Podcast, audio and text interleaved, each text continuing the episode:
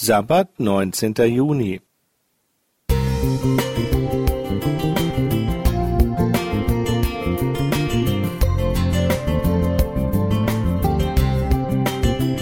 Ein kleiner Lichtblick für den Tag.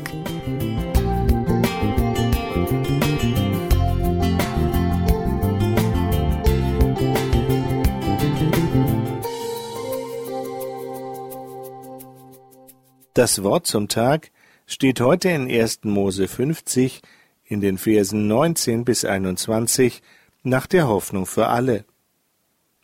Aber Josef erwiderte, Habt keine Angst. Ich maße mir doch nicht an, euch an Gottes Stelle zu richten. Ihr wolltet mir Böses tun, aber Gott hat Gutes daraus entstehen lassen. Ihr braucht also nichts zu befürchten, ich werde für euch und eure Familien sorgen. Jakobs Söhne verkauften ihren siebzehnjährigen Bruder Josef an Sklavenhändler, weil sie ihn los sein wollten.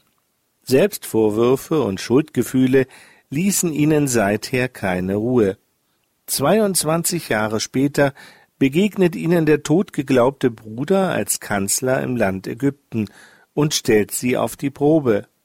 Sind sie immer noch von Neid und Missgunst zerfressen, oder bilden sie inzwischen eine feste, unverbrüchliche Gemeinschaft, in der einer für den anderen einsteht?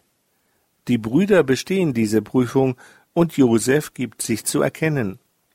Zuerst sind sie starr vor Angst und fürchten seine Rache, aber er beruhigt sie.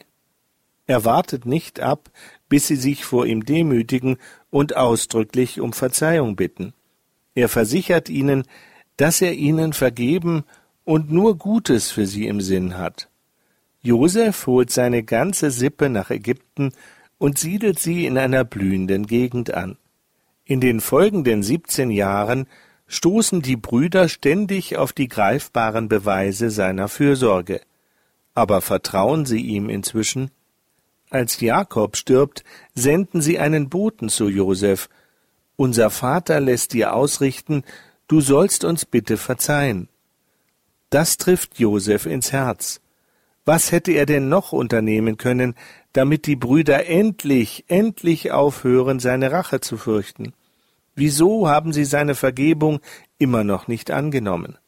Er hat längst damit aufgehört, sich wegen ihrer Boshaftigkeit zu grämen denn er weiß, er würde sich selbst zum Gefangenen der Untat machen und das Böse damit zementieren. Er nennt einen seiner Söhne Manasse, das bedeutet Vergessling, das zeigt, dass er die Gedanken an das erlittene Unrecht losgelassen hat. Aber die Brüder quälen sich noch immer damit herum. Warum fällt es uns oft leichter, unseren Mitmenschen zu vergeben als uns selbst?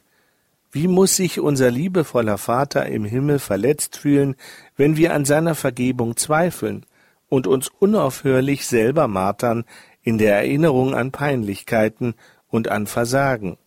Er ruft uns zu, Weg damit, ich habe dir vergeben, lass einfach los. Sylvia Renz